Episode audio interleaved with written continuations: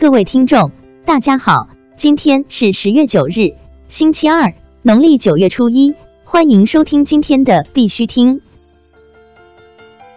头条新闻：委内瑞拉公民将仅能通过石油币办理护照。据 S News 报道，最近的一项政府法令表明，委内瑞拉石油币可能成为阻止委内瑞拉公民移民的工具。副总统 Delcy Rodriguez 上周五宣布，从下个月开始，委内瑞拉公民将只能使用石油币办理护照。马杜罗政府此前声称该货币将于十一月五日上市。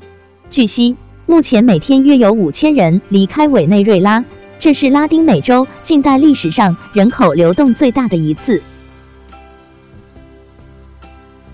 海南自贸区港区块链试验区昨日宣布成立。据火星财经消息，昨日海南自贸区港区块链试验区宣布成立。该试验区是海南正式授牌的首个区块链产业试验区，由海南省工信厅于九月三十日正式批复设立，并于十月八日由海南省工信厅厅长王静向海南生态软件园总经理杨纯志授牌。王静表示，鼓励试验区认真贯彻中央及海南重要发展精神。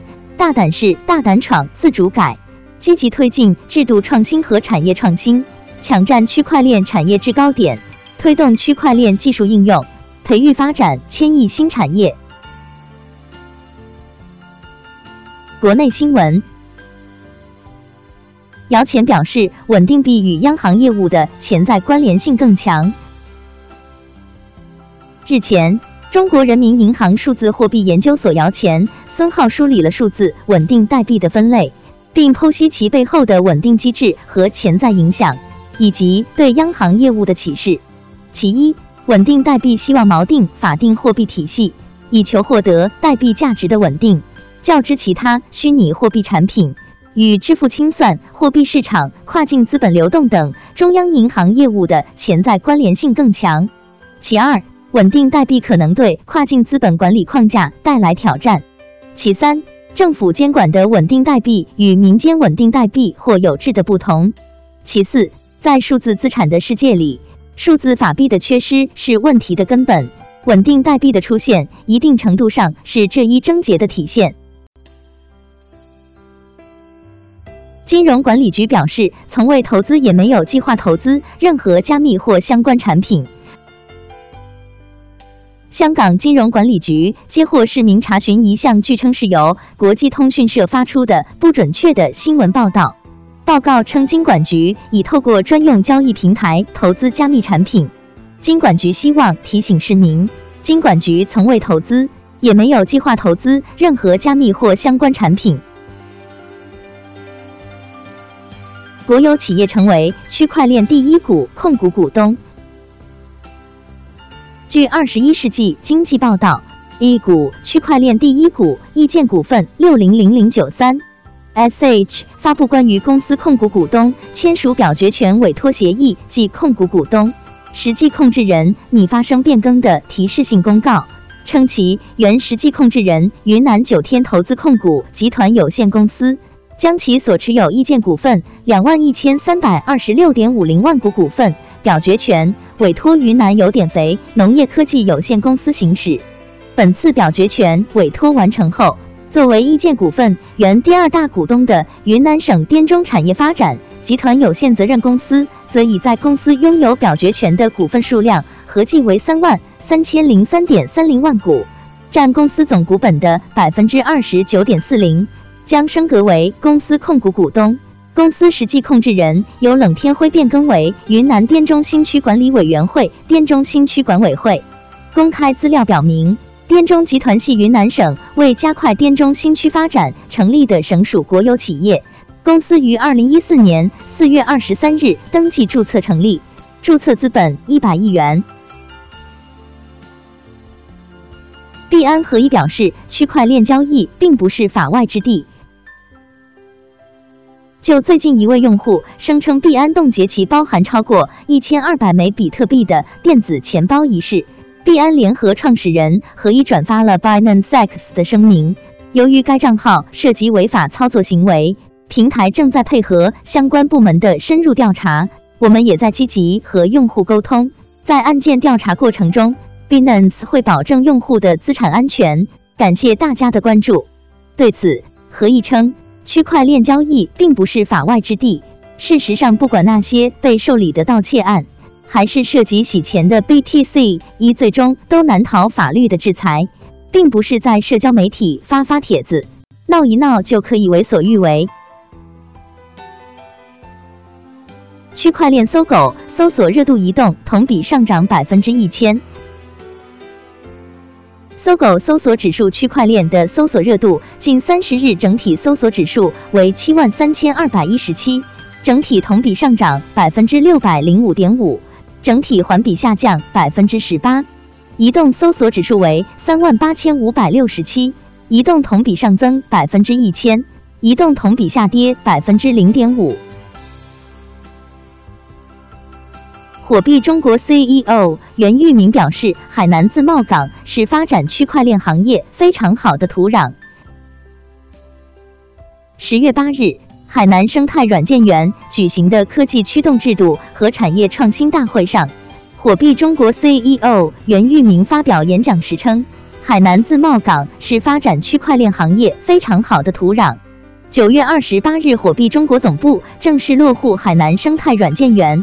基于海南自贸港和海南生态软件园这样优秀的平台，发挥火币中国区块链专业才能，为区块链行业贡献自己的力量，促进中国乃至世界的区块链行业发展。他表示，区块链应用有四个层次，分布式账本价值互联网、通证激励体系以及资产证券化。本次大会是海南生态软件园从今年五月开始举办的献礼新海南。贡献自贸港系列活动之二。国际新闻：以色列税务局考虑削减百分之五十的加密征税。据 Cryptoverse 报道，以色列税务局副总干事 Roland M. Shalem 表示，不会坚持使用先进先出方法对加密货币的收入征税，这可能会使数字货币税收减少百分之五十。瑞士保险经纪公司推出首个加密货币钱包保险平台。据 The FinTech Times 消息，瑞士保险经纪公司 Spis SA 推出了 Cryptons 平台，为客户的交易所钱包账户中的加密资金提供保险保障。该平台的保险可以用比特币或以太坊购买，而保费将根据重新计算的保证金以比特币支付。SEC 再度征集各界对比特币 ETF 的意见。据福布斯消息，美国证券研究团队 Travis Team 分析，美国证券交易委员会 SEC 再度征集各界对比特币 ETF 的意见。此举或将在接下来的数月内重新点燃投资者对数字货币行业的兴趣。未来几个月，比特币网络的用户数量和交易量应该会稳步回升。由此助力比特币在年底涨破八千美元大关，甚至在二零一九年中期实现币价翻番。欧盟监管机构正逐案研究加密资产。据路透社报道，欧洲证券和市场管理局周一表示，正在逐一审查 ICO 项目，以确定是否应对其进行监管。ESMA 主席 Steven Major 表示。他正在研究 ICO 如何适应现有监管，以及他们如何影响更广泛的融资领域的竞争。Major 称，其中一些 ICO 就像金融工具，一旦它成为一个金融工具，就应被纳入一个完整的监管框架。随后的问题是如何处理监管领域以外的 ICO。我们将对此做出评估，希望在今年年底前进行报告。Major 表示。到目前为止，ICO 已经难以显示其可行性，以及与传统融资相比能带来的额外好处。阿联酋二零一九年新规将允许公司通过 ICO 筹资。据 CoinDesk 援引路透社周一的报道，阿拉伯联合酋长国已宣布计划于二零一九推出新规则，允许公司通过 ICO 销售筹集资金，作为 IPO 等传统方法的替代方案。阿联酋证券交易所证券监管机构负责人在今天的研讨会上表示。阿联酋证券与商品管理局当局已经批准将 ICO 视为证券。根据我们的计划，应该将在二零一九年上半年制定实施细则。Zabi 表示，该监管机构已经与国外的顾问一起制定了有关 ICO 的规则草案，还将与阿布扎比和迪拜的股票市场合作，为新的数字资产准备交易平台。今天的必须听新闻播报就到这里，更多信息敬请关注我们的微信公众号“必须听”。感谢各位听众的支持，祝大家度过美好的一天，明天见。